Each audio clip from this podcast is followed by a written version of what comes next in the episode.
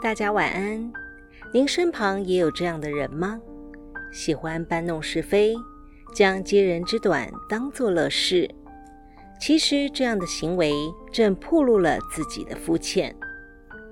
今晚我们就来分享处世修养的经典著作《菜根谭》其中的精选名句：“无功人短，善毁人完。人之短处，要屈为弥缝。”如曝而扬之，是以短攻短；人有完的，要善为化会；如愤而击之，是以完计完。这句话的意思是：发现别人的缺点，要婉转的掩饰与规劝。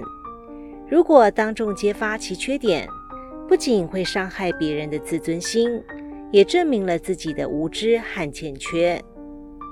一旦发现别人愚蠢固执时，要耐心的诱导和启发。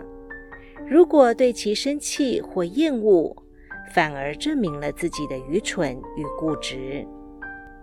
常言道：“来说是非者，便是是非人。”别人身上的缺点，其实自己身上也有。与其到处宣扬别人的不是，还不如意识到自己的不足，并去改正。如果你揭发别人的短处，别人也来揭发你的缺点，这样一个缺点导致了两个错误。